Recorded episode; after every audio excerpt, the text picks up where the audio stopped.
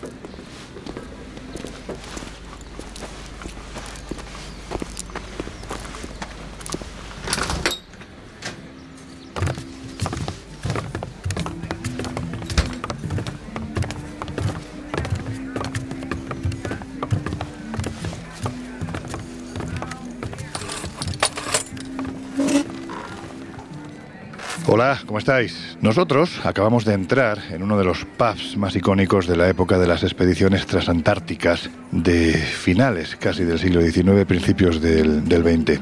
Es el Shackleton Pub, en la localidad chilena de Punta Arenas.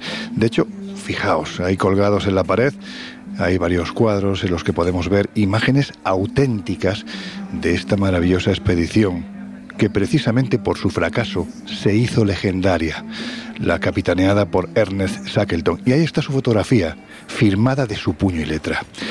Pues eso, que es un sitio con mucha historia que vio pasar a algunos de los mejores exploradores de todos los tiempos. Pero hay que decir que no todos regresaron. Y es que no hace mucho se ha producido un descubrimiento que tiene que ver con el hombre que da nombre a este establecimiento. Hablamos de Ernest Shackleton. La verdad es que ha sido un hallazgo que ha provocado un gran impacto a la vista del estado en que se halla lo que han encontrado. Ahora veremos cómo lo han recogido los compañeros de los medios de comunicación, pero antes, si os parece, escuchad lo que nos contaban el pasado 16 de enero los compañeros de la Sexta, cuando se cumplían precisamente 100 años de una aventura única en lo que es la historia inmensa de la exploración polar. Diciembre de 1914. El Endurance parte de Georgias del Sur rumbo a la Antártida. 27 hombres se han enrolado en la nave atraídos por este anuncio. Se buscan hombres para viaje peligroso, salarios bajos, frío extremo, peligro constante, no es seguro el regreso. Shackleton, al frente de la expedición, pretende cruzar la Antártida de un extremo a otro. Es el último reto de la exploración polar. Fue un año especialmente frío, el mar se congela y atrapa al barco. Durante nueve meses la tripulación permanece en el Endurance, pero llega la primavera, las placas de hielo se mueven y aplastan la nave. Shackleton ordena abandonarla. Se quedaron sobre un mar congelado, sobre una capa de metro y medio de mar congelado. Pasan seis meses durmiendo en tiendas montadas sobre el hielo y alimentándose de focas y pingüinos. Nadie los busca porque nadie sabe dónde están. Han salvado tres botes con los que emprenden una travesía desesperada y llegan a un islote deshabitado. Y donde muchos de sus hombres se hundieron moralmente. Físicamente no, pero moralmente, psicológicamente sí. ¿Para qué seguir luchando? Llevamos ya año y medio luchando.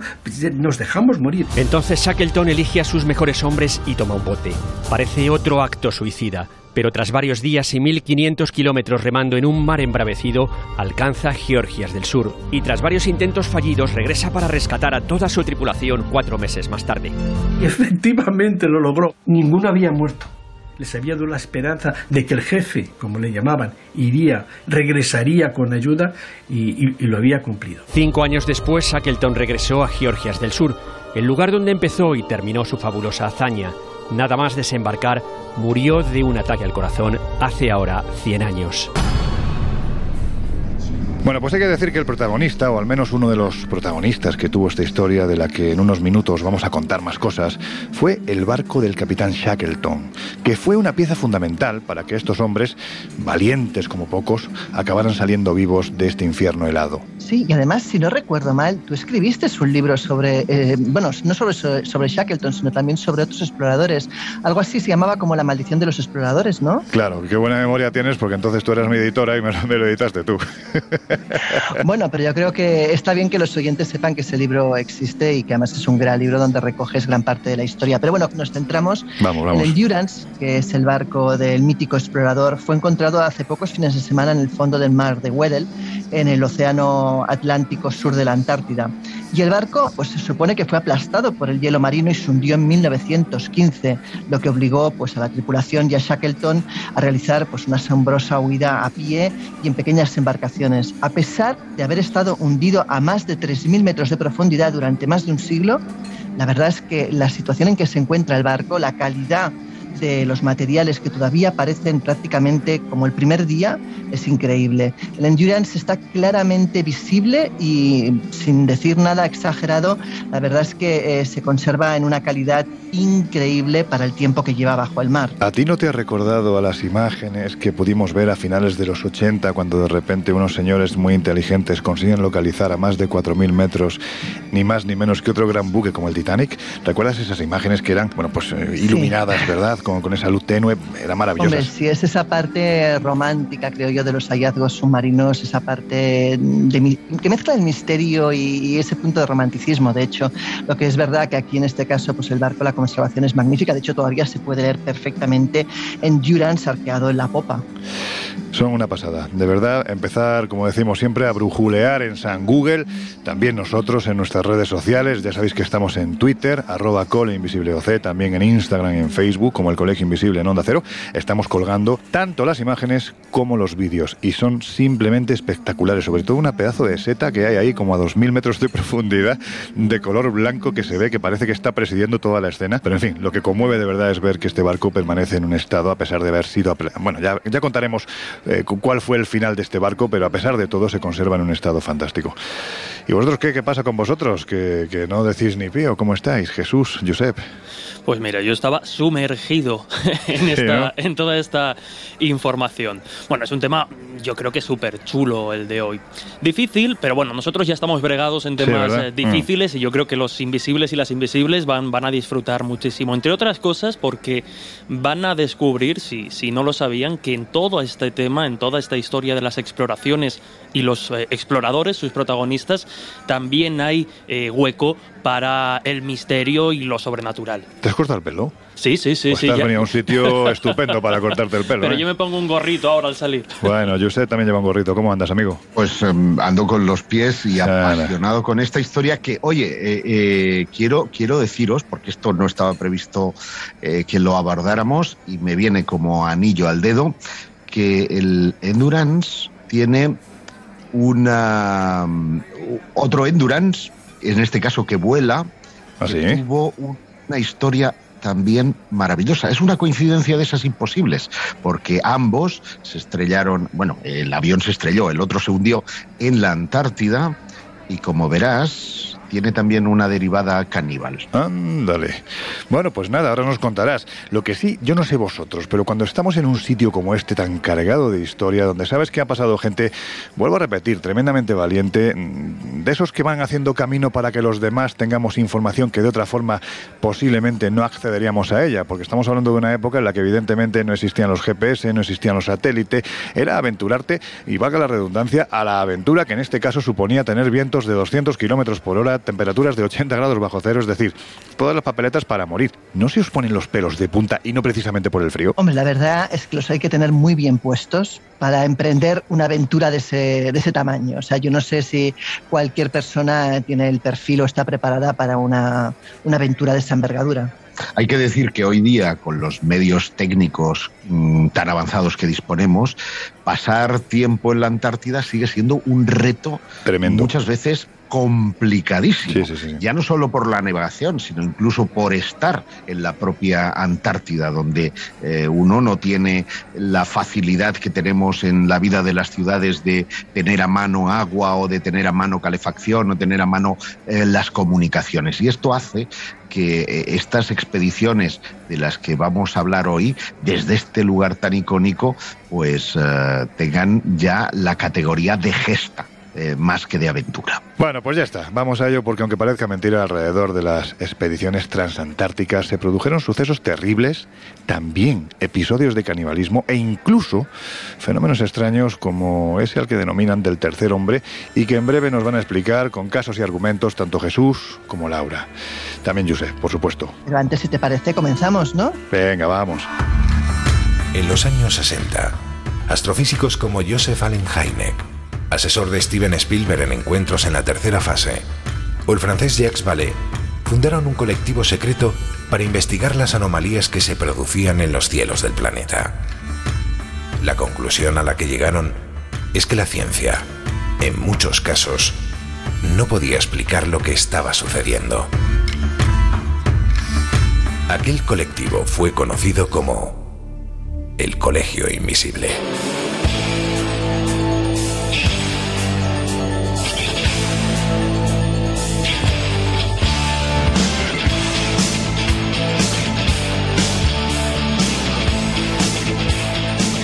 El Colegio Invisible, con Lorenzo Fernández Bueno y Laura Falcó en Onda Cero.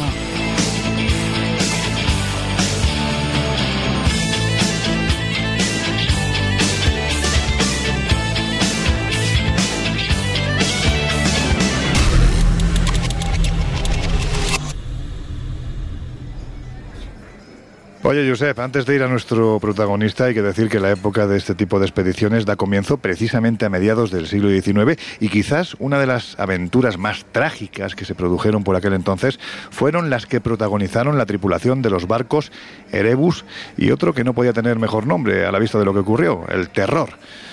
Entre otras cosas porque se acabaron comiendo unos a otros, ¿no?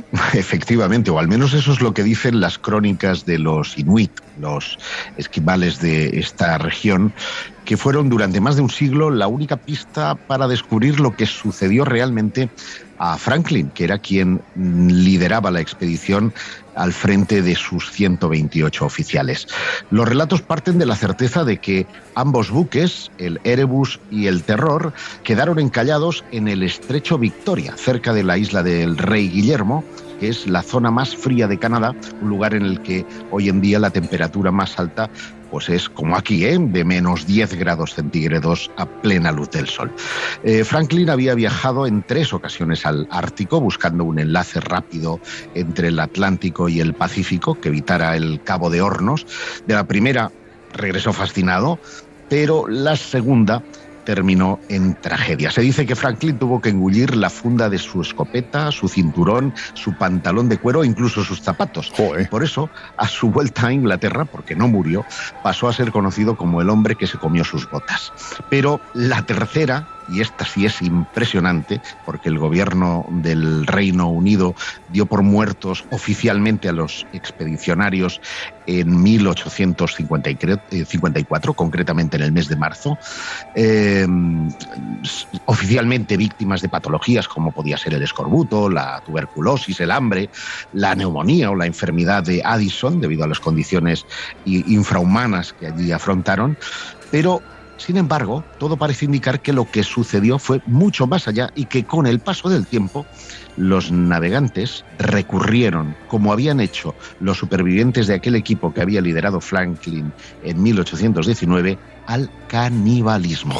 Incluso cuentan los relatos inuit que hubo varios que asesinaron y decapitaron a sus propios compañeros para sorber sus cerebros y alimentarse de sus carnes. Fíjate cómo recuerda esto a una desventurada aventura que ocurrió no hace tanto tiempo en los Andes, con un avión que se estrella, con unos pasajeros que tienen que sobrevivir y que tienen que tirar de lo que tienen al lado. Y lo que tienen al lado son cadáveres, en fin. Circunstancias extremas, ¿no? Hay que decir que como parte de la leyenda, y así lo refleja la serie que hace muy poquito tiempo, ¿no? Se ha hecho precisamente sobre esta historia, titulada así, se titula Terror, cuentan que la mayoría de los tripulantes fueron despedazados por una criatura que venía durante la noche caminando entre la nieve y casi casi protegida por las nieblas. Le llamaban el Wendigo. ¿Qué es esto, Jesús? Bueno, pues esto, como bien dices, es una leyenda, entre otras cosas, porque este argumento que ha inspirado esta serie de terror desarrollada por, por la cadena AMC, IMC, eh, que además ahora creo que está disponible en Amazon, son temporadas independientes, cada una explora el terror de diferentes formas y en esa primera temporada pues exploraron la trama que ya en su día el novelista Dan Simmons eh, pues dio en su novela titulada El terror. Hay que decir, y como bien nos ha explicado Josep, que son muchos los misterios que rodea a esta expedición perdida de Franklin y por tanto, eh, bueno, pues ante la ausencia de certezas, eh, el campo para la leyenda se, abre, ¿no? Efectivamente. Para situarnos, hay que decir que, que este autor, Dan Simons, lo que hace es precisamente, bueno, elucubrar, eh, sacar de, la chistera esta posibilidad y mezclarlo con esa trama eh, sobrenatural. Como hemos dicho, 1847, el Erebus y el terror se quedan eh, encallados, se quedan en este caso atrapados en el hielo ártico, pasan muchos años intentando sobrevivir y poco a poco, pues como podemos imaginar, los días van pasando y las condiciones de supervivencia se vuelven cada vez más extremas. Temperaturas que superan los 50 grados bajo cero, las provisiones de comida empiezan a escasear, los barcos empiezan a deteriorarse e incluso, pues tal y como, como señalaba, eh, diferentes enfermedades eh, van mellando la esperanza de vida de la, de la propia tripulación, si no recuerdo mal, formada por unos 128 hombres aproximadamente. Bueno, pues lo que hace Simons en su novela El terror, que además la tenemos también en, castellano, está publicada por Roca Editorial, creo, creo recordar, lo que hace es eh, mezclar un poco, introducir el elemento misterioso y sobrenatural a unas condiciones naturales tremendamente adversas. Y recurre para ello pues a esa figura del Wendigo, que es una criatura mitológica eh, que pertenece principalmente al folclore de las tribus algoquín, que bueno, pues eh, corresponden a las primeras naciones con sede pues en los bosques de, Nueva Escocia, en la costa este de Canadá, en la región de los grandes lagos de, Canadá, de Canadá y Wisconsin, en Estados Unidos. Y para hacernos una idea, eh, se le ha representado de, de varias formas. Quizá la más característica nos habla de que es una criatura o es un hombre que se ha convertido en Wendigo, lo pueden convertir, lo pueden transformar, o es directamente un espíritu diabólico cuya influencia pues invoca actos de asesinato, de codicia insaciable y quizá el que más nos pueda interesar, eh, dada la, trama o el escenario de la historia, el canibalismo. Mm, como decimos, Nadie lo, lo, ha visto porque se dice que solo lo puede ver la propia víctima que es devorada por este, este ser. Un ser que además, eh, bueno, pues tiene unas afiladas garras, unos dedos muy finos, unas largas extremidades, un rostro, un rostro terrorífico y unos dientes tremendamente afilados. Dicen que su estatura depende y va creciendo en función de las víctimas que, va devorando y el tamaño de las mismas. Incluso, pues algunas versiones lo representan con cuernos de, de alce se dice que su piel es dura como una coraza y que solo el fuego es capaz de, bueno, digamos, ahuyentarlo o hacerle, o hacerle frente. Como decimos, eh, además esta criatura presta su nombre a un término médico moderno que es la psicosis de, Wendigo y lo que es, bueno, pues tiene que ver con el deseo inmenso de comer carne humana y el miedo, por tanto, de convertirse en caníbal. Pero efectivamente, en esta serie de ficción inspirada directamente en la novela de, de Simons, se mete o se explica, se intenta explicar eh, todas esas muertes y esos huesos que, se encontraron con síntomas claros de canibalismo, pues con la presencia de este ser mitológico y sobrenatural que ronda por, por la zona. Ser que además es protagonista de una película que os recomendamos que veáis, El Llanero Solitario, protagonizada por Johnny Depp, donde precisamente ese personaje de indio nativo americano que hace Johnny Depp se enfrenta a esa posesión de un hombre por parte del Wendigo, que es bastante criminal y bastante, bastante desagradable el personaje. Pero en fin, la película merece la pena verla. Fijaos la nota, vamos a la expedición Shackleton, porque, porque en definitiva no deja de ser la protagonista del Colegio Invisible de hoy, aunque os vamos a hablar de muchas más historias. Pero fijaos la nota con la que se intenta reclutar a la tripulación. Decía así, se buscan hombres para un viaje peligroso, paga reducida, frío intenso, largos meses en la más completa oscuridad, peligro constante. Es dudoso que puedan regresar a salvo. En caso de éxito, recibirán honores y reconocimiento. Vaya nota, en fin, fijaos las ganas de explorar de aquella gente, bueno, que yo creo que era tal que ante esta curiosa forma de reclutar hubo más de 5.000 solicitudes, incluidas tres chicas, a las que definieron los medios como tres jóvenes muy deportistas. Bueno, dejaron ahí la, idea de que podían competir en cuanto a músculo y fuerza con los hombres, así de machistas eran por aquel entonces. Bueno, finalmente la tripulación se limitó a 56 hombres, 56 valientes, no vamos a decirlo así, que conociendo el nivel de, de fracasos y muertes que se habían producido en expediciones anteriores, pues no dudaron ¿no? a la hora de enrolarse en esta aventura que acabaría siendo absolutamente épica. Pero antes, Josep, si te parece, pongamos sobre la mesa quién era Shackleton, dónde nació y, bueno, pues cómo surge en él esta pasión por explorar en lugares tan remotos. Porque lo que hay que decir es que no era un capitán al uso, ¿verdad? Pues efectivamente, él ah, nació en Kilkee, en Irlanda, en 1874. De hecho, fue el segundo de diez hijos, que se dice pronto, y el primer varón de la familia y se formó en el Dulwich College. Eh, cuando apenas cumplidos los 16 años, ingresó en la Marina Mercante.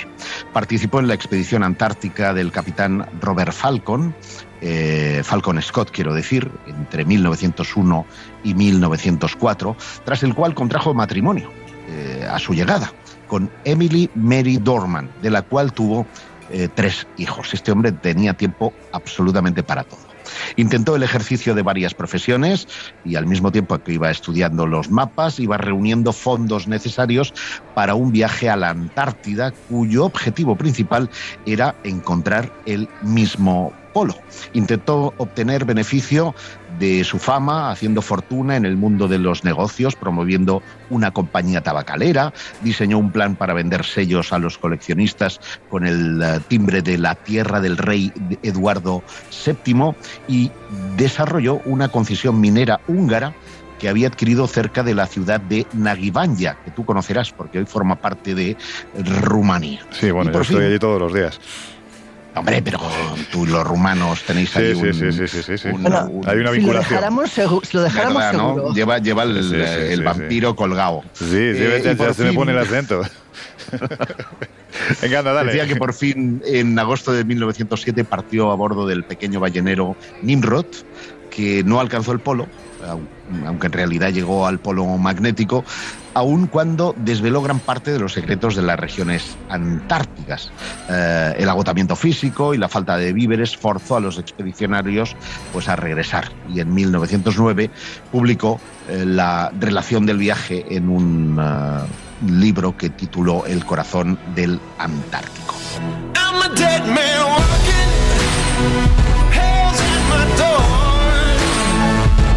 El Colegio Invisible. El periodismo de misterio ya está aquí, en Onda Cero.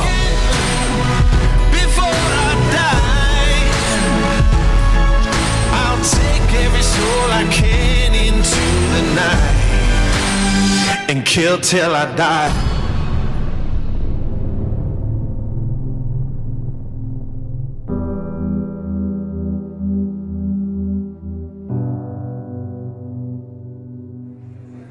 Antes de emprender la aventura con el Endurance, hay que decir que Shackleton se bregó en, otras expediciones polares a la orden de grandes marinos, como por ejemplo el que era un tótem, prácticamente podemos decir en aquel tiempo, que era Falcon Scott. Ahí, de hecho, ya se veía que era un joven ambicioso y, con muy poquitos miedos, ¿no? De hecho, no tardaría en llevar a cabo su primera gran exploración, que a pesar de la dureza del entorno y de que tuvieron que darse literalmente la vuelta, bueno, pues fue un logro, ya que se acercaron al Polo Sur más de lo que nadie lo había hecho hasta entonces, ¿no es así, Jesús? Pues sí, esa, esa primera gran expedición que además le costó cierto esfuerzo conseguir eh, la financiación, pero bueno, tras obtener la financiación de, de manos privadas, logra reunir la cantidad de 30.000 libras con las que, bueno, pues entre Una otras pasta cosas. por aquel entonces, claro, ojo, ¿eh? claro, total. Eh, con las que, bueno, pues más allá de, las, de los víveres y, los, y las cosas necesarias para la exploración, compra el barco que popularmente bautiza esta expedición, el Nimrod.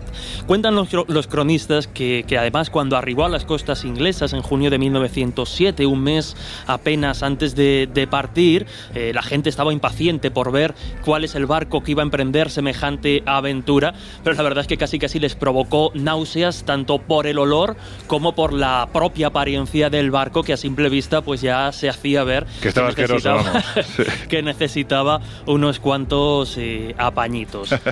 Como decimos un mes más tarde, eh, bueno, pues parte o da inicio lo que fue conocida, la, que fue conocida como Expedición Antártica Imperial Británica y que, bueno, pues tras presentársela a la Royal Geographical Society, pues dan el visto bueno y la expedición, el Nimrod, parte. El 19 de octubre de 1908, es decir, casi un año después de que, de que parta desde las costas de, de, Inglaterra, y ya tras sufrir los avatares de, del duro invierno antártico, Shackleton inicia lo que podríamos considerar oficialmente como la expedición ya en, en tierras y en zonas complicadas. Junto a él iban además eh, pues diferentes eh, caballos que tuvieron que optar por dejar al inicio de la exploración porque se escurrían mucho y podían generarle más problemas que beneficios en ese primer momento, pero además y aparte de sus hombres, pues contaba con el apoyo del teniente Jameson Adams, el doctor Eric Marshall y su amigo Frank Will. Como decimos, las vicisitudes, las complicaciones empezaron demasiado pronto, pero no cundió el desánimo, porque Shackleton ya había previsto que esa travesía hasta el Polo Sur iba a ser dura y que además rondaría los 91 días aproximadamente en los que tenían que recorrer más de 2.700 kilómetros, contando, eso sí, el regreso. Pero bueno, Shackleton, lo vamos a ir viendo en los próximos minutos, era un hombre previsor y ya contó con que esos 91 días podían ampliarse un poquito más e incluso hasta los 110 días tenían víveres y provisiones para aguantar. Es cierto que bueno, la primera conquista o el primer gran punto que además llamó su atención en la distancia fue el que por entonces fue bautizado como el glaciar Beardmore en, homenaje a uno de los que a uno de los hombres que, lo había apoyado, el industrial de los mecenas, ¿no? Efectivamente, el industrial Sir William. Además hay que decir que, bueno, esto este glaciar fue por aquel entonces considerado el más grande del mundo. Pero mm, llevaban ya muchos días, mucho tiempo de, de exploración y las circunstancias empezaban a pasar factura. Los miembros empezaban a congelar, la nieve les impedía apenas ver qué tenían delante de sus narices, el hambre hacía mella, eh, bueno, mm, tuvieron que hacer un recuento de los víveres que les quedaban y del tiempo que tendrían que emplear a, su regreso. Aún así, a pesar de que la cosa parecía complicada, eh, a partir de ese punto, a partir de ese glaciar, deciden continuar y siguieron más allá. Finalmente lograron atravesar las montañas y de nuevo cegados por la nieve con las articulaciones ya al borde de la congelación, pisaron por primera vez la meseta continental. En ese instante estaban a apenas 170 kilómetros de lo que perseguían, de la ansiada meta que bueno, pues ya se empezaba a hacer bastante insalvable, ¿no? A pesar de la cercanía. De hecho, mm, solo habían llevado un, caballo, el noble Sox, que había caído también en una grieta de hielo, murió en el acto y en este caso, como decimos, las enfermedades ya empezaban a hacer mella y Jameson Adams mostraba, uno de los acompañantes, uno de los miembros de la, de la expedición, mostraba un aspecto deplorable porque es que ya estaban en situaciones extremas, apenas podían continuar. De hecho, mm, si este Jameson Adams tenía poquitas papeletas para sobrevivir, el resto de la exploración no estaba en mucho en mejores condiciones. Shackleton ya intuía que, bueno, pues que tanto por las condiciones anímicas de los eh, miembros de la exploración como por las propias condiciones físicas, esos 170 kilómetros, esos últimos kilómetros se empezaban a hacer insalvables y así el 9 de enero de 1909 decide dar por finalizada la expedición. Estaban, pues como podéis imaginar, ¿no? cansados, los dedos de los pies y de las manos estaban al borde de la amputación y a pesar de que el desánimo también cundía en Shackleton porque sabía que alguien más lo intentaría si ellos daban la vuelta, pues decidió tomar esa decisión, además con una frase que ha pasado a la historia, ¿no? Mm, decía a sus compañeros, eh, regresamos porque es preferible ser asnos vivos que leones muertos.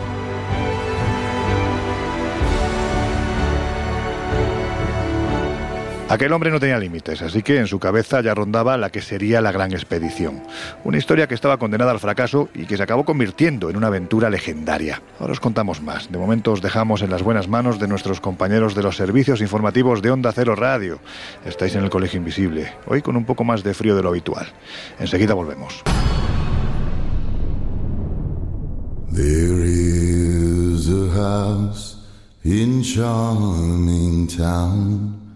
They call the rising sun.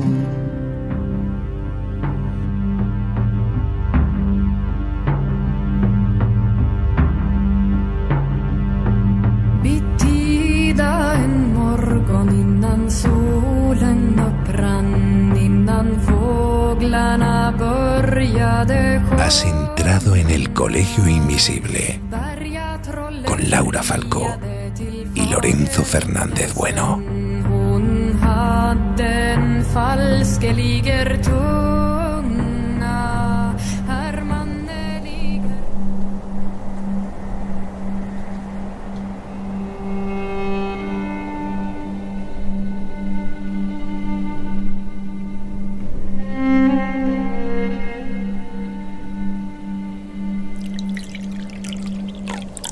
Bueno, pues ya estamos de vuelta. Si te acabas de incorporar al Colegio Invisible de hoy, os estamos hablando de un lugar en el que hace mucho frío, hace mucho viento y hay mucha nieve. Y donde prácticamente desde finales del siglo XIX hasta entrada bien la segunda, la primera mitad, mejor dicho, del siglo XX, fueron muchos los valientes que intentaron alcanzar los últimos grandes retos a los que se exponía el ser humano. Uno de ellos se llamaba Ernest Shackleton y fue además capitán de un barco legendario, el Endurance. Se acaba de encontrar hace pocas semanas.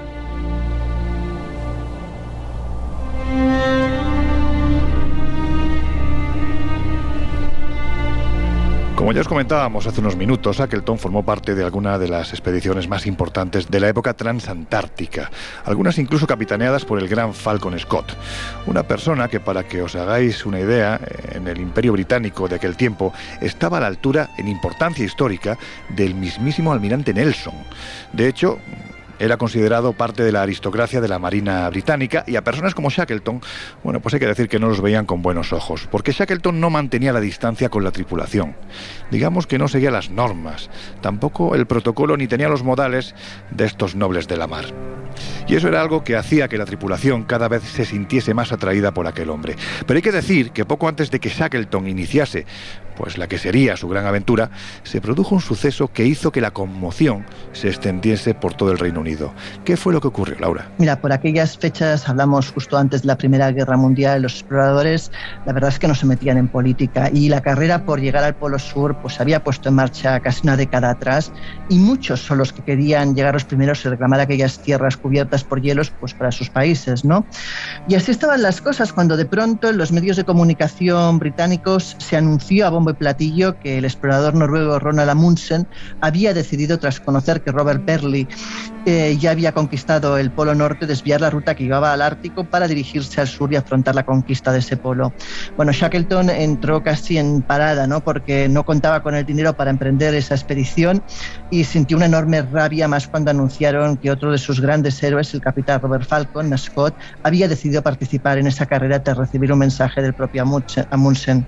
De hecho, los hombres de Amundsen partieron de su base en Bahía de Ballenas, en el Mar de Ross, en el 19 de octubre de 1900 1911, llevando con ellos cuatro trineos y 50 perros.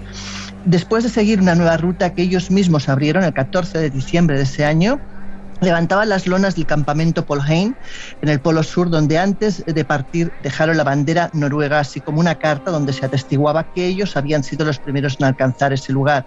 Las posibilidades, de hecho, de volver eran no demasiado Esto, perdona Laura, es, es, mala leche. Es decir, no solo es que llegues, sino que además cuando llegas te encuentras con una carta del que es tu gran, entre comillas, enemigo. Rival. En rival, y, te encuentras diciendo que, que, oye, que yo he llegado antes que tú. Joder. Exacto, no, no, está claro. Pero luego además, imagínate la sangre fría, ¿no? De llegar a un sitio y, saber que te vas de ahí y que las posibilidades de poder volver son bajísimas, ¿no? vivo, ¿no? De volver vivo, claro. Claro, son misiones un poco suicidas en el fondo. De hecho, eh, Robert Falcon, siguiendo la misma ruta que apenas un año y medio antes había estado a punto de costar la vida a Shackleton, eh, llegó 35 días después. Y supongo que después de contemplar la bandera de su enemigo, eh, Scott fuera consciente de que ese mismo instante pues la muerte le acechaba y encima no había conseguido lo que quería. la vuelta, pues imagínate, con los caballos muertos, todos los elementos en contra, etcétera, hicieron que Scott, pues desesperado, explicara en su diario que iban a morir como caballeros, que aquello había sido una hazaña pues enorme y que si hubieran llegado pues vivos se podría haber contado la historia de todo el sufrimiento que hubo. De hecho, hay una historia que, que llama mucho la atención, que Scott deja reflejada en su, en su diario, que es la historia del capitán Lawrence Oates, que es un hombre de 32 años de Londres que consciente de que su precario estado de salud le hacía pues retrasar al grupo, decidió la misma noche que cumplía años eh, decir lo siguiente, voy a salir puede que por algún tiempo. o sea, que vamos, que no regresó. Em, suicidándose prácticamente para no ser una carga, o sea, tremendo. Bueno, pues a raíz de la muerte de Falcon Scott, que fue, como os decíamos hace unos minutos, un, bueno, pues un suceso que conmovió a la sociedad británica de, prácticamente todo el imperio de, aquel tiempo por, por, la importancia del personaje, hay que decir que el capitán Ernest Shackleton dejó escrito cuál sería su siguiente objetivo. Decía así, desde el punto de vista sentimental es el último gran viaje polar que puede hacerse. Será un viaje más importante que ir al polo y regresar, y creo que le corresponde a la nación británica llevarlo a cabo, pues nos han derrotado en la conquista del Polo Norte. Aquí añado yo que les derrotaron no solo por el hecho de que llegara Roald Amundsen antes que Falcon Scott, sino que además perdieron a uno de sus grandes prohombres de, de aquel tiempo, como os decía, ¿no? Bueno, pues continuaba diciendo Shackleton que les habían derrotado en la conquista del Polo Norte y en la conquista del Polo Sur. ¿Qué era lo que quedaba? Pues ni más ni menos que el viaje más largo e impresionante de todos, la travesía del continente helado.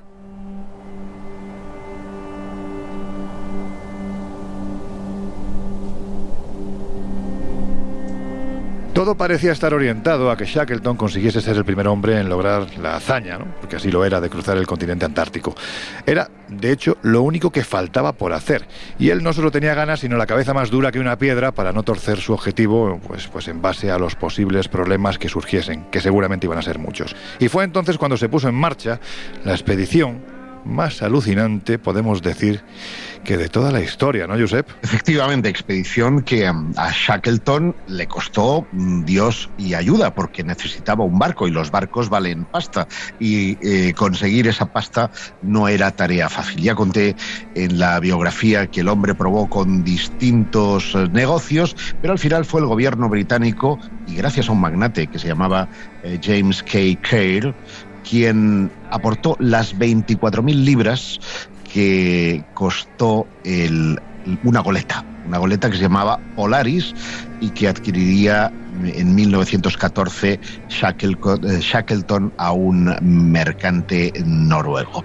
Bueno, mm, este, esta goleta, este barco, era una obra de arte con detalles cuidados al extremo y sobre todo una resistencia eh, excelente para las desbocadas fuerzas de la naturaleza. Y recordando un viejo lema familiar que dice vencemos gracias a la resistencia, Shackleton bautizó a ese Polaris con un nuevo nombre. Ya sabéis cuál es, Endurance, que significa nada más y nada menos que resistencia. El 1 de agosto eh, de 1914, ese majestuoso Endurance zarpa desde un puerto, del puerto de Londres, no de un puerto de Londres, y eh, tras cuatro días de incertidumbre, incluso de algún que otro dolor intestinal, dejaba atrás las costas eh, británicas. Casi dos meses después, dos meses y medio, para ser exactos, llega el Endurance a Argentina. Eh, parece que la falta de combustible incluso les había obligado a quemar parte de la leña que pensaban utilizar para construir una cabaña con la que levantar la base del Endurance cuando llegara el invierno austral. Pero una vez en Buenos Aires, ultimaron los detalles de la expedición, cargaron 70 perros que iban a acompañarles a lo largo de las jornadas sucesivas y es allí donde se enteran que las noticias meteorológicas no son del todo halagüeñas, que los fríos aún no habían dejado paso a una primavera cálida y el hielo no se había quebrado. Poco antes de partir había sido nombrado Shackleton Sir por las proezas llevadas a cabo en los años de difícil exploración. El 26 de octubre de 1914, el barco, flamante en su traza y aterrador en su aspecto, pintado de negro, zarpa hacia la Antártida en dirección a la isla de San Pedro.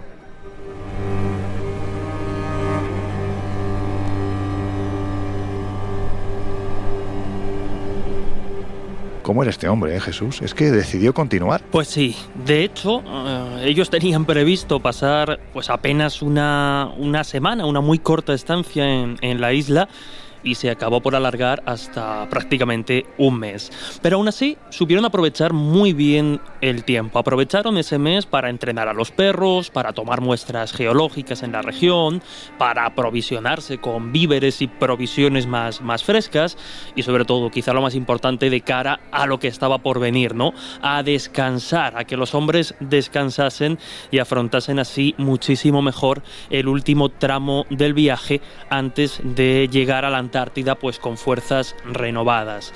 Es importante que además, y así lo consideraba Shackleton, yo creo que ya hemos incidido en estas intervenciones, él era muy consciente de lo importante que era el ánimo y la confianza de, entre sus hombres del equipo.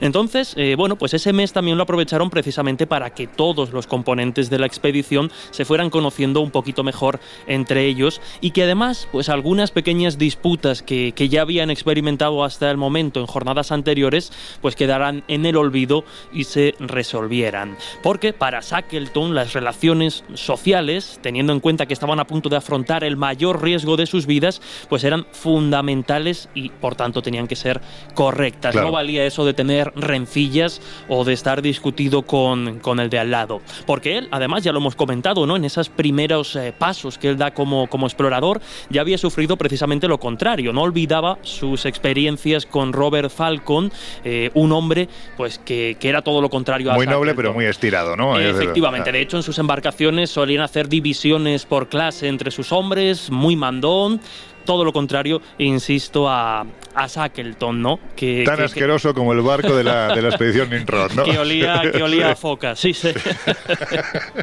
no, pero claro, hay, hay que, yo creo que, que, debemos ser muy conscientes, y los invisibles también, de que al final, eh, eh, con un pequeño desliz, sobrevivir en estas circunstancias puede depender mucho del que tienes al lado. Entonces, eh, esa, esa confianza tenía que estar eh, muy bien, muy bien labrada.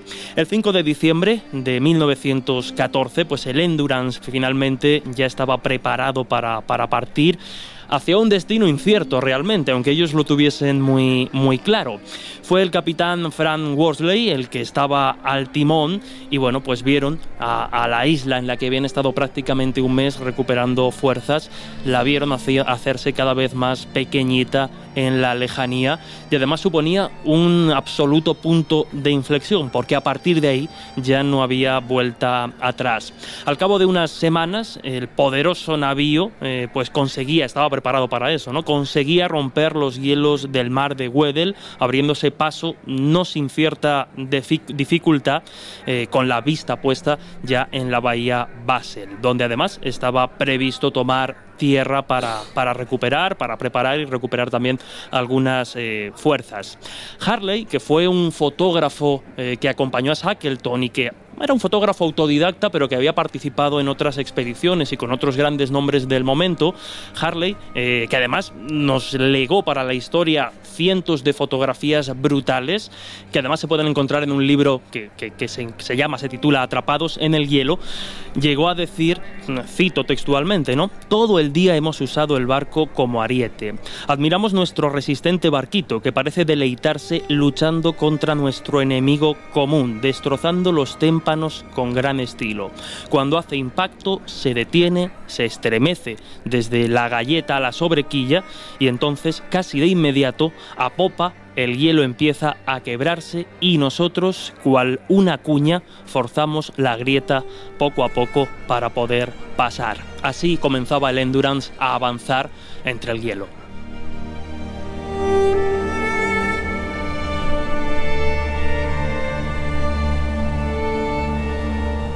Con el paso de los días el tiempo empeoró. Las nubes oscurecieron el cielo. Y hay que decir que los fuertes vientos los iban llevando de un lado a otro. El Endurance quedaba atrapado en los grandes bancos y la fuerte presión que los hielos ejercían sobre su quilla permitían escuchar el lamento, literalmente, de las maderas crujiendo. El barco, al quedar encallado, se movía a la deriva llevado prácticamente en volandas, por lo que cada vez se iban separando más y más de su primer destino, la base antártica de Basel Butch. Al amanecer del 21 de enero la situación empezaba a cobrar tintes dramáticos, ya que la deriva circular de las aguas del mar de Weddell les alejaba cada vez más de tierra. De este modo, cuando a punto estaban de llegar a finales de enero, Harley escribió en su diario lo que todos intuían pero nadie se atrevía a susurrar. Decía así, atrapados en el hielo. Parece que estaremos atrapados toda la estación. Una notable bajada de temperatura a medianoche registraba a 15 grados bajo cero. Esto ha tenido por efecto congelar muchos de los pequeños estanques y cimentar los témpanos, lo cual no augura nada bueno. La idea de pasar el invierno en un barco atrapado en el hielo es muy desagradable, no solo por el necesario entorpecimiento de nuestro trabajo, sino también por la relación forzada con los marineros, que si bien son amistosos, no simpatizan mucho con el personal científico. ¿Qué fue lo que ocurrió entonces? Pues algo increíble. Te lo vamos a contar después de relajarnos un poco de tanta tensión mientras escuchamos una de nuestras músicas esenciales. Lying in my bed I hear the clock tick and think of you. Caught up in circles confusion is nothing new. Flashback. El Colegio Invisible Los jueves de una y media a tres de la madrugada en Onda Cero. Suitcase of memories. Time after sometimes you picture me. I'm walking too far ahead. You're calling to me. I can't hear what you've said. Then you say, go slow. I fall behind. The second hand unwinds. If you're lost, you can look and you will find me. Time after time. If you fall, I will catch you. I'll be waiting. Time after time.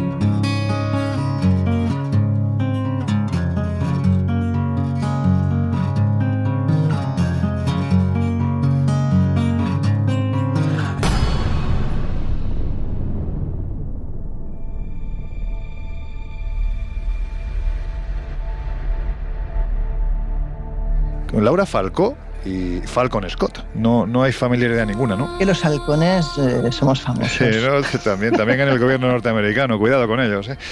Oye, ¿cómo termina esta historia? Pues mira, el verano austral estaba llegando ya al final y nada hacía desaparecer pues, realmente el terror de verse obligados a pasar allí todo el invierno.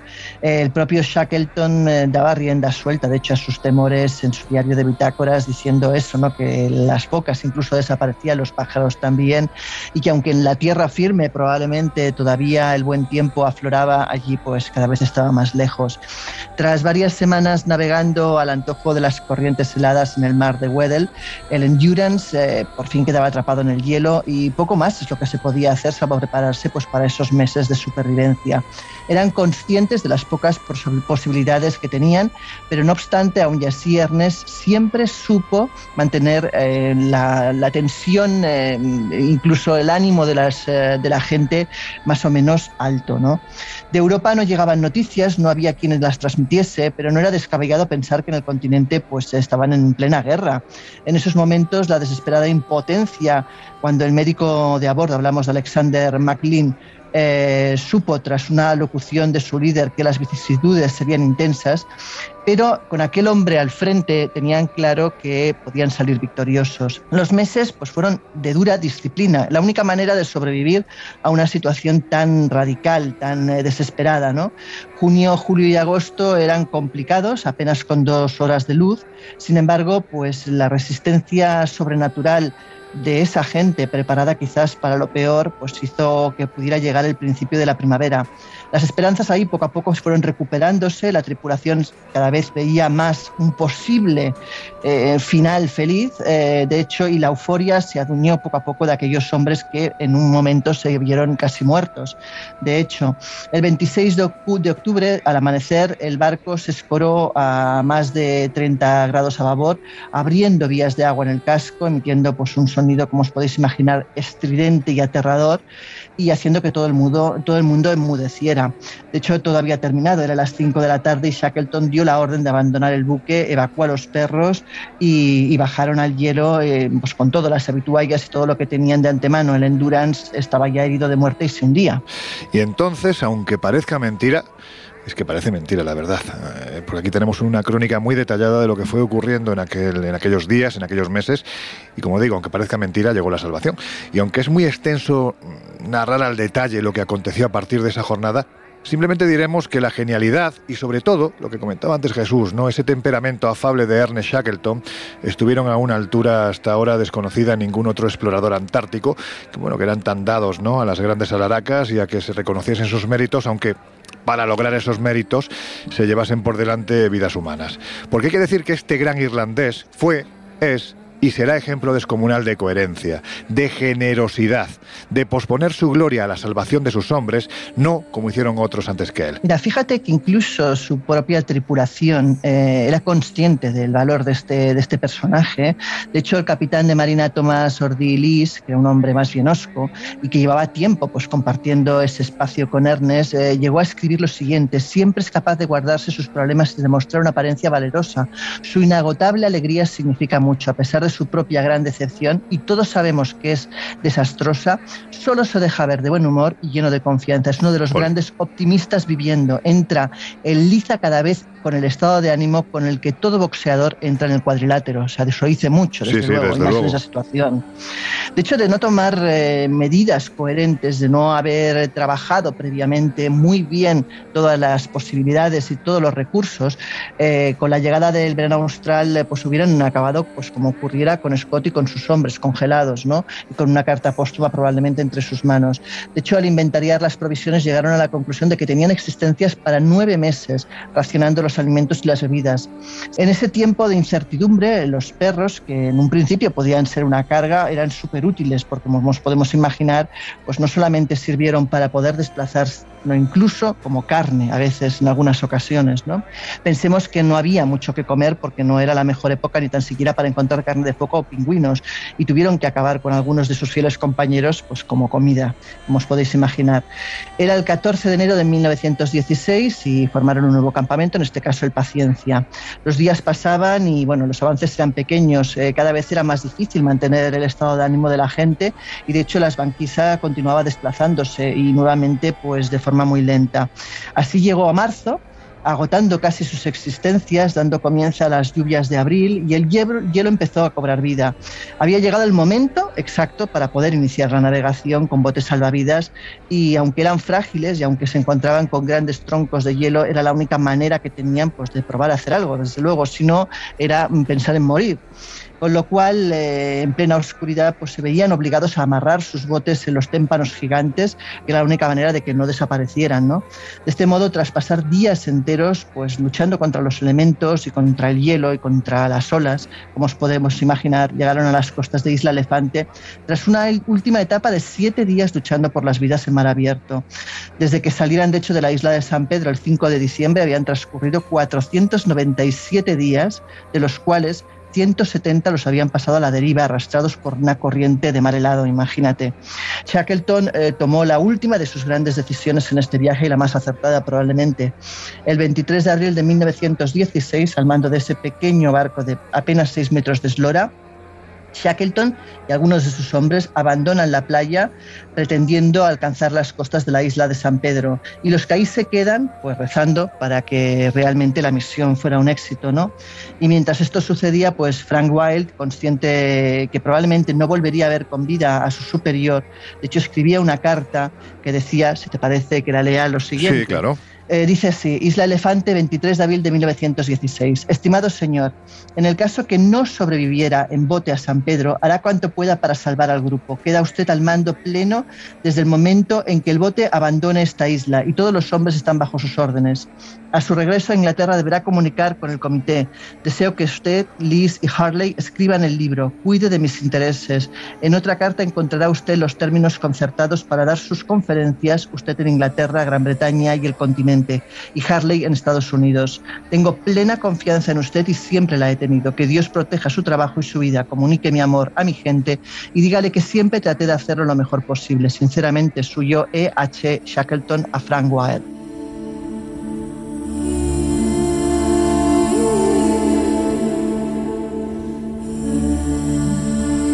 El 30 de agosto, cercano ya al mediodía, los hombres que se encontraban en la playa observaron la llegada del buque argentino Yelcho. Bueno, pues este barco argentino, con cuidado, arrió un pequeño bote a apenas 200 metros de donde se encontraban los hasta entonces náufragos en el hielo, y en él, aquellos hombres condenados a la muerte, pronto reconocieron la indiscutible figura de Ernest Shackleton. Era un milagro. Todos absolutamente todos y por primera vez estaban a salvo.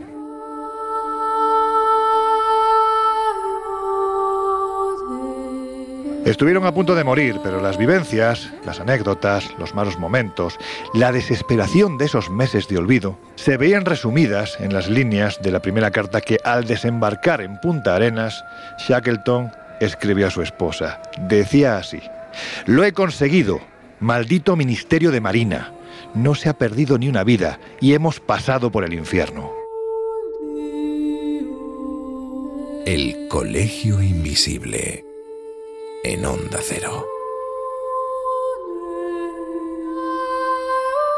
Oye, Josep, brevemente y para que nos hagamos a la idea de lo difícil que era salir vivo de aquellas expediciones, porque quizás narrándolo en esta casi hora y media de Colegio Invisible, es probable que nuestros y nuestras queridas invisibles no se hagan a la idea de la dureza de lo que vivió esta gente y de, bueno, pues de lo que fue el resultado final que hasta entonces nadie lo había conseguido.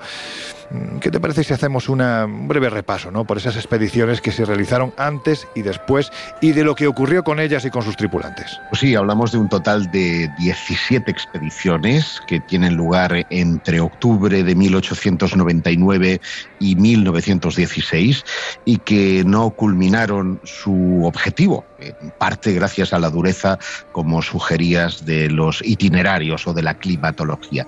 La protagonizada por Nikolai Hansen, por ejemplo, acabó el 14 de octubre de 1899 en uh, Cabo Aldara, en la Antártida, a causa de una peritonitis eh, por culpa de una úlcera estomacal. Dos años más tarde, la expedición Discovery, capitaneada por uh, Charles Banner, se fue al traste por una caída.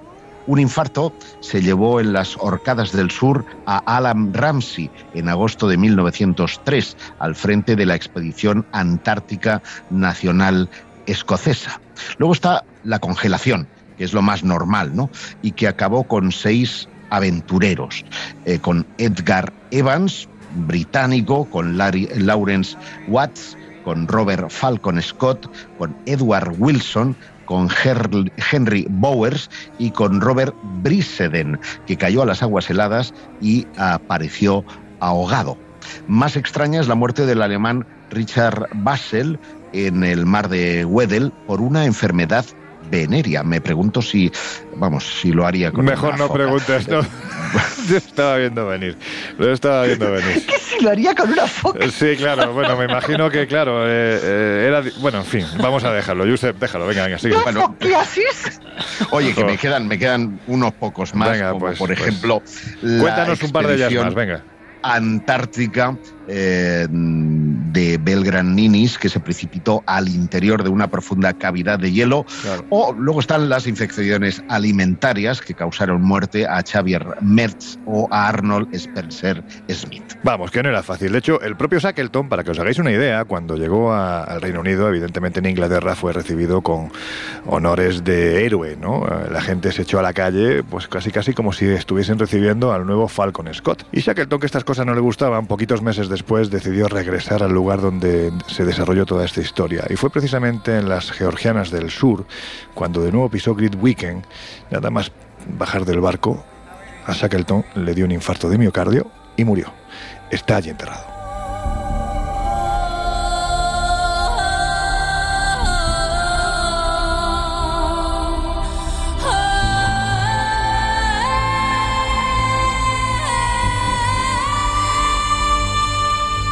Bueno, pues antes de terminar con el Colegio Invisible de hoy, es interesante que os hablemos de un fenómeno, vamos a decirlo así, inexplicado, que se produjo alrededor de aquellas expediciones. Y también posteriormente. A ver, Jesús, antes que nada, ¿qué es eso del fenómeno del tercer hombre? Pues es un fenómeno bastante interesante y bastante curioso, asociado en la actualidad sobre todo a los alpinistas o, o montañistas, pero que también se ha registrado, y enseguida vais a entender por qué, pues entre astronautas, aviadores, buceadores, soldados e incluso entre, bueno, pues supervivientes de atentado. Es decir, ya nos podemos hacer una idea de que es un fenómeno asociado a situaciones Extremas. límites, situaciones extremas, eso es. Y la forma más sencilla de definirlo sería aquella que, bueno, pues describirlo como un ente, un espíritu, un fantasma, una visión de una persona que en situaciones extremas, como decimos, eh, sobre todo cuando, cuando estamos eh, solos o cuando las personas que los protagonizan están, están solos y al borde de la muerte, de repente sienten como la presencia de algo o alguien, que cada uno ya le ponga la etiqueta que quiere, y que la va orientando y la va guiando hasta hasta cierto punto la, la salvación por ejemplo, los casos que, yo más conozco por haber entrevistado pues, a protagonistas directos, como puede ser eh, pues, Sebastián Álvaro en su día, ¿no? director de mm. Al filo de lo imposible y desde luego pues, uno de los eh, perfiles en, esta línea más interesantes que, tenemos y otros tantos montañistas y alpinistas, hablan de eso. ¿no? Eh, por ejemplo, hemos hablado de él en varias ocasiones, Miguel Ángel Tobías también lo, lo, ha contado. ¿no? De repente, cuando la vida parece que, que está llegando a su fin, se encuentran tremendamente cansados, desorientados y no saben qué hacer, de repente notan esa presencia que les va guiando o que les va llevando. Esto es como un ángel de la guarda, ¿no? Es que, de hecho, Laura quizá ahora nos lo pueda matizar, es conocido como factor tercer hombre o factor ángel también, ¿no? Precisamente por las características del fenómeno. ¿Y por qué tiene relación con el tema que hoy nos... Efectivamente, con el tema que hoy nos ocupa. Porque la primera descripción de uno de estos fenómenos, o al menos que se tengan registrada en la, en la bibliografía, es precisamente protagonizada por Ernest Shackleton en 1916 cuando estaban ya pues extenuados ¿no? en el Atlántico Sur y Shackleton en sus propias palabras lo, lo llegó a describir como la presencia de un ser que aunque era invisible para el resto de compañeros, él decía que se que durante esta larga y atroz marcha de 36 horas a lo largo de aquellos glaciares y montañas desconocidas, tuve la impresión de que no éramos tres, sino cuatro. O sea, básicamente sería, y ahora si queréis podemos comentar algunos casos más, básicamente sería que en momentos de, supervivencia extrema, en el límite de la vida, ya sea en, una montaña, ya sea en el polo sur, ya sea en el espacio, de repente algo aparece y parece que, que nos guía hacia, bueno, hacia una posibilidad de de, salvación que de otra forma sería tremendamente remota. Laura, ¿esto es una cuestión puntual o se produce en muchos casos? Hay muchísimos testimonios y además en situaciones muy diversas. Mira, otra parecida pues, a Shackleton es la alemana Elsa Smith-Folk. Esta mujer tuvo una experiencia aterradora también en los Alpes bávaros cuando confundió un camino y de repente se encontró en una situación sumamente peligrosa. De hecho, un año antes, un joven, una joven perdón, se había despeñado exactamente en el lugar donde ella se hallaba.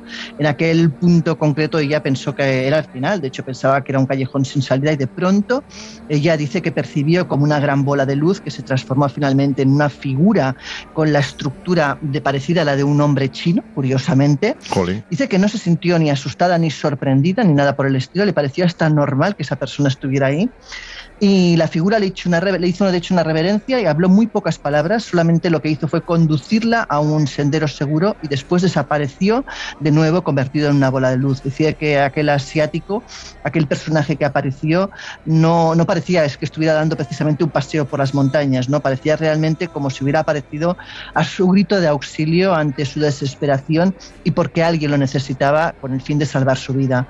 Pero claro, eh, siempre se quedó con esa sensación de que aquello debía ser algo así como un Bodhisattva, eh, un personaje casi místico que, cuya misión era salvar a la gente, porque desde luego pues no parecía que estuviera ahí como algo habitual o normal. A mí es que me recuerda... Yo os sí, sí, un, un, par de casos muy breves que me parecen significativos. El primero, el del capitán Joshua Slocum, que es un marinero que circunnavegó en solitario alrededor del mundo a bordo del Spray y que tuvo una compañía en fantasma en mitad de una tormenta. Dice que eh, textualmente me percaté de que el barco surcaba aguas muy gruesas, miré a la esquelerilla y para mi asombro vi a un hombre alto al timón. Sus manos eran rígidas y agarraban bien el timón sujetándolo con fuerza. A ver si de ahí venían luego, Josep, perdona, las enfermedades venéreas, eh, cuidado. la presencia estuvo con él durante todo el temporal y cuando volvió a verse en apuros, cruzando el Cabo de Hornos, Slocum se dirigía de vez en cuando a él diciéndole, eh, estás ahí, ¿cómo se está portando el veleno? Sigue el rumbo, ¿no? O sea, hablando con él incluso. Y el otro caso, en 1953, de un escalador austríaco, Hermann Bull, que estaba en plena ascensión al Nanga Parbat, es un más de un 8000, y bueno, cuando ya sus compañeros se habían retirado, él decide seguir adelante en solitario y mm, se vio obligado a pasar la noche acurrucado en un saliente eh, sin oxígeno, ni alimentos, ni agua. La situación se puso realmente dura, pero una presencia que lo siguió de cerca le iba animando a seguir hasta que llegó al campamento base. Una aventura muy parecida a la de Miguel Ángel Tobías.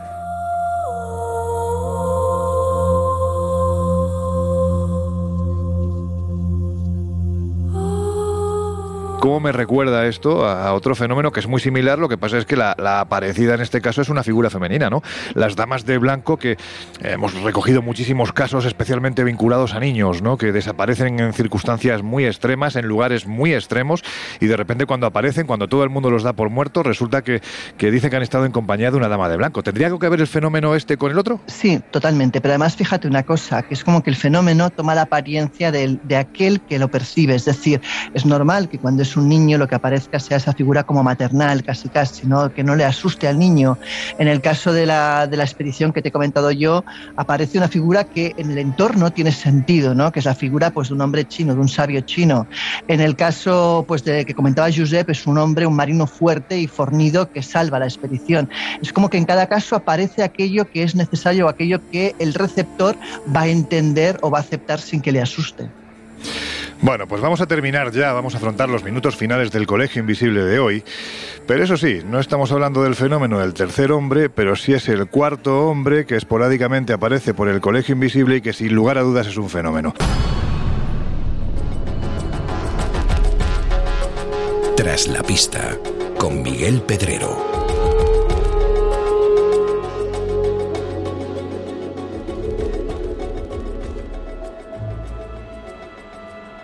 El comandante Juan Ignacio Lorenzo Torres empezó a pilotar a los 15 años por pura afición en vuelo sin motor y poco después ingresó en la Academia General del Aire y se convirtió en piloto de combate del Ejército del Aire Español. Participó en la Guerra del Sáhara que enfrentó a España contra Marruecos y en más de una ocasión aterrizó con impactos de proyectiles en el fuselaje de su aeronave. Luego se convirtió en comandante de línea aérea y durante 28 años voló en la compañía Iberia. Y una vez que dejó de volar, ocupó el cargo de jefe de operaciones en diferentes compañías aéreas. Como os podéis imaginar, este breve currículum del comandante Juan Ignacio Lorenzo Torres no es porque sí. Lo traigo a esta sección porque se convirtió en el principal protagonista de uno de los avistamientos ovni más espectaculares de la historia de la ufología mundial. Lo he entrevistado en un buen puñado de ocasiones y en todas las veces, con una paciencia infinita, me repetía la historia, aunque siempre añadía lo siguiente, qué pesado eres, tío. ¿Otra vez quieres que te lo cuente? El 4 de noviembre de 1968, Juan Ignacio pilotaba un carabel de la compañía Iberia, que hacía la ruta Londres-Alicante.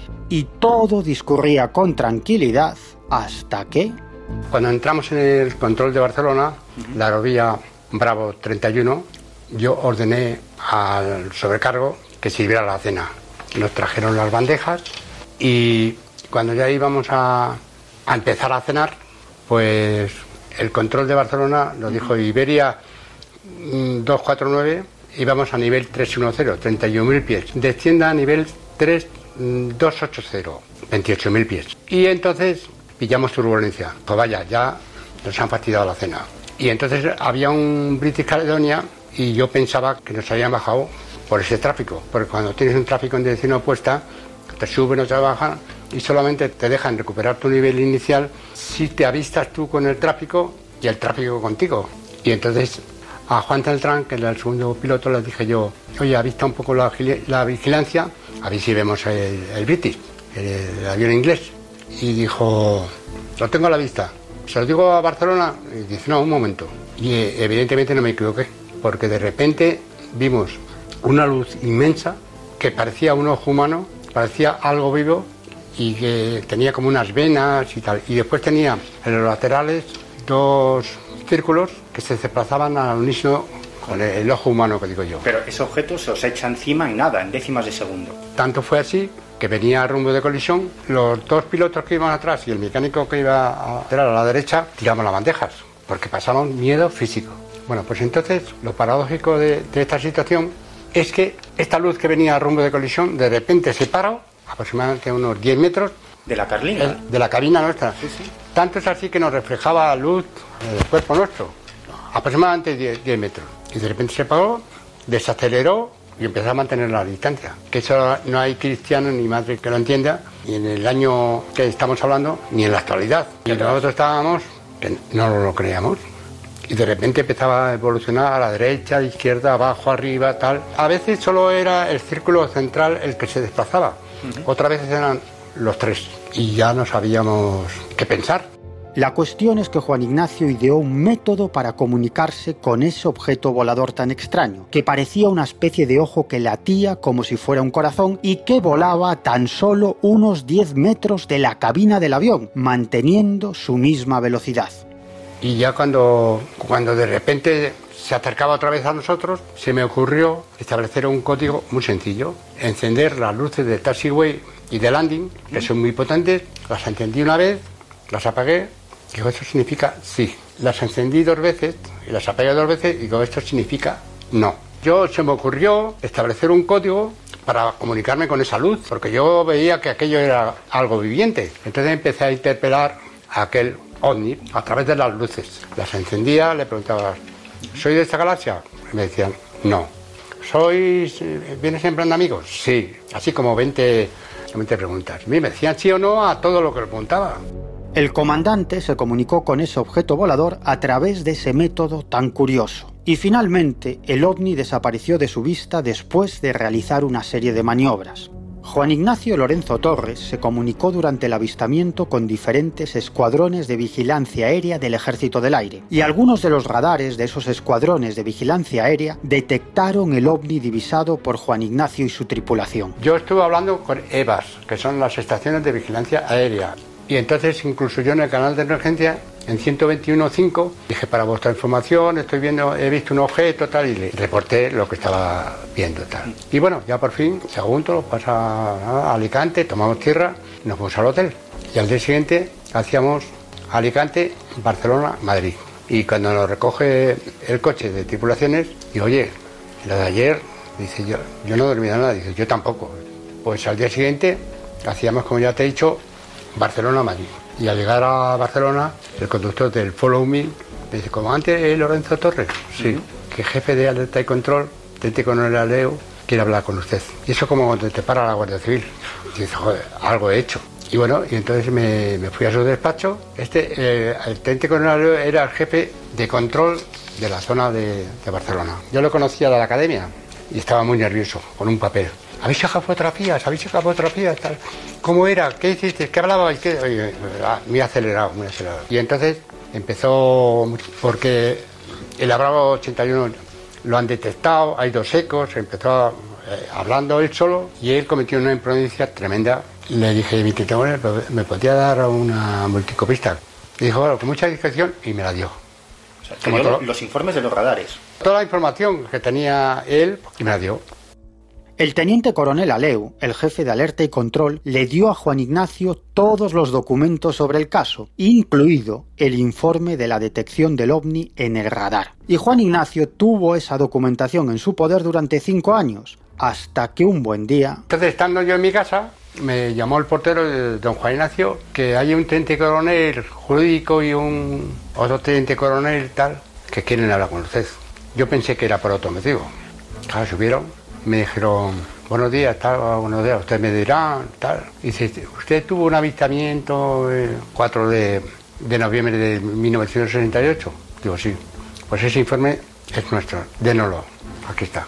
Por supuesto, este caso es muchísimo más complejo, pero mi tiempo es limitado y me toca callarme. Pero antes me gustaría recordaros que podéis poneros en contacto conmigo para contarme vuestras experiencias con el mundo del misterio en el siguiente mail testimoniosmp@gmail.com testimoniosmp@gmail.com también podéis dejar un mensaje de voz a través de WhatsApp en el número de teléfono del programa, que es el 628-985-161. 628-985-161. Hasta la próxima, invisibles.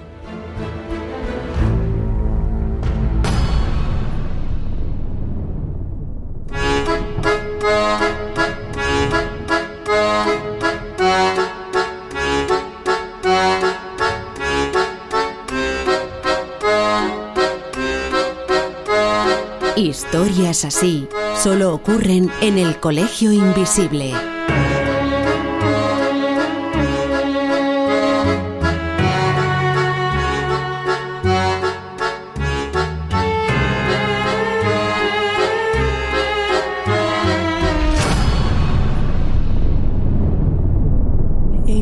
Sunshine when he's gone.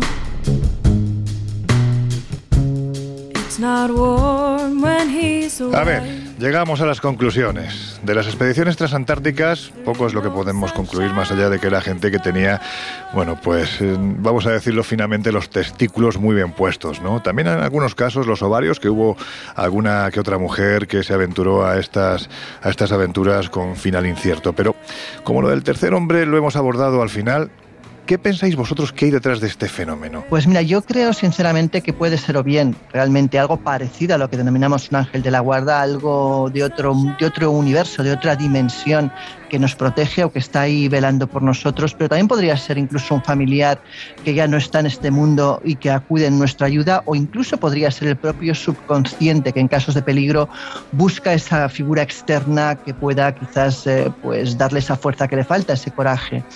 Eh, las explicaciones pueden ser múltiples, desde luego no tenemos una sola. Pero lo que sí parece es que está, sea lo que sea, el fenómeno se produce y está ahí. Sí, sí. Se produce además en situaciones muy diversas y en personas mm, completamente dispares y muchas de ellas sin ningún tipo de creencias en estos temas. O sea, no, no necesariamente parte de una creencia como puede ser una creencia religiosa, no tiene nada que ver. Yo sé, Jaro, ¿tú Pues qué opinas? Mira, yo, yo voy, voy a ser hoy más Jesús que otra cosa, ¿no? Porque hay, hay, hay estudios, hay estudios que parecen encaminar a que estas situaciones de estrés extraordinario en el que tu vida corre peligro puede liberar ciertas endorfinas que nos ponen en una situación cerebral parecida a la de los epilépticos o incluso los esquizofrénicos. Y hay una característica de los esquizofrénicos, que es que oyen voces o ven eh, imágenes, sufren alucinaciones. Es un patrón común, ¿Quién sabe si a veces si el frío, si esa situación límite puede de- liberar esas eh, endorfinas y hacernos, eh, pues bueno, ver esas entidades que a lo mejor no son tales, lo cual no, no equivale a decir que todos los casos sean eso. Pero desde luego es Hombre, una. de es todas maneras, si me permites un inciso en lo que estás diciendo, a mí lo que me sorprende no es que vea la entidad, que evidentemente la explicación la más obvia sería esa, sino que esa entidad les da la solución. Eso es lo que a mí me, me maravilla. Claro, por eso digo que no lo puedo generalizar al Mm. 100% de los casos. A ver, Jesús, te toca a ti.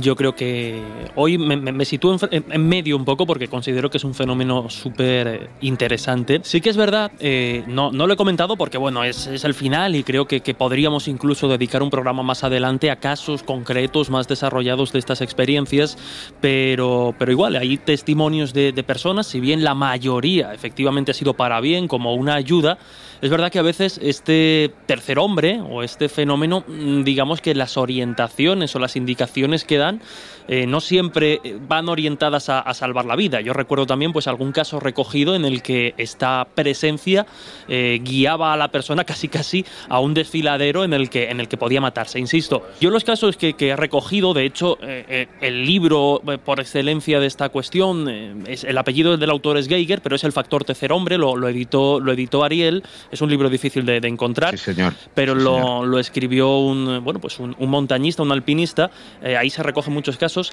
Y si nos damos cuenta, la mayoría de estos fenómenos, ya sea en el fondo del mar, ya sea por encima de los 8.000 metros, hemos hablado de algunos 8.000, que, que son quienes más lo describen, eh, ya no me iría tanto a la, a la epilepsia, que puede ser una posibilidad, sino también a, a la hipoxia. Muchos de estos Claro, montañistas deciden hacer, efectivamente, deciden hacerlo sin ningún tipo de ayuda de oxígeno, y la hipoxia, la falta de oxígeno en el cerebro, también puede generar de alguna forma Estas alucinaciones. estas alucinaciones o estas visiones. Pero ojo, que como me pasa, por ejemplo, con el fenómeno del lecho de muerte y estas cuestiones, para mí es un fenómeno que, que- me desconcierta bastante y que, y que realmente merece, merece atención, ¿no? Porque ya sea sobrenatural o sea una consecuencia de nuestro cerebro o inconsciente, no deja de ser súper interesante.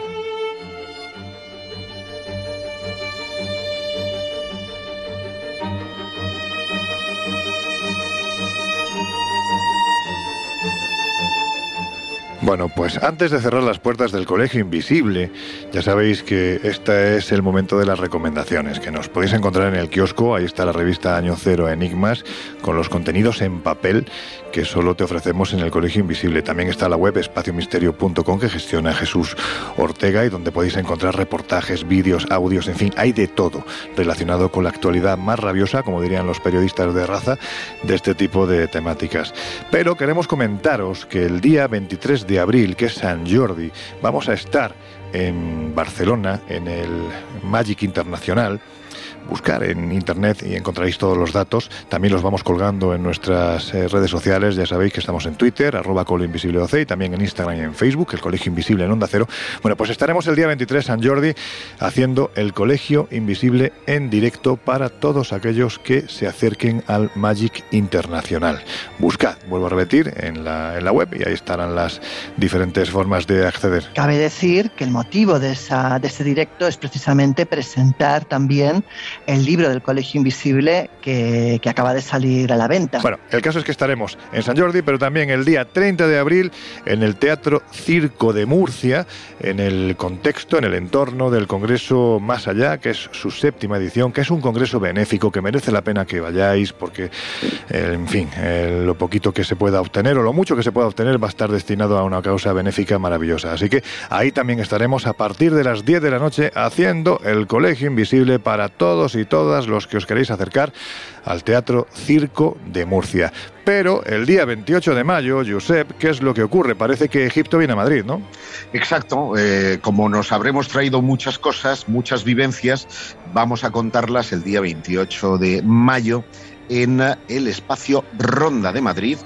Os podéis apuntar visitando la web viajesprisma.com, que además tiene nuevo formato, os invito a que la visitéis. Sí, señor. Y espaciomisterio.com.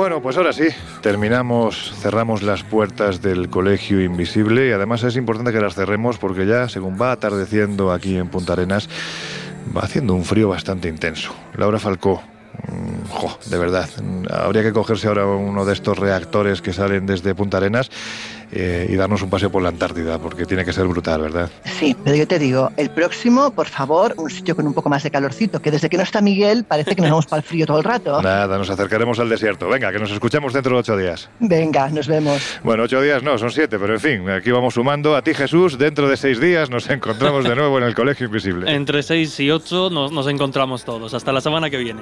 Josep, tú me tienes que aguantar día tras día. Amigo, un placer como siempre. Como siempre, hasta la próxima semana. Y a vosotros ya, ya sabéis que os dejamos en la compañía en las extraordinarias manos de José Luis Salas, de su fantástico equipo y de sus no sonoras. Nosotros ya cerramos las puertas del Colegio Invisible y las volvemos a abrir dentro de una semana. Hasta entonces, pues intentadlo. Sed muy felices.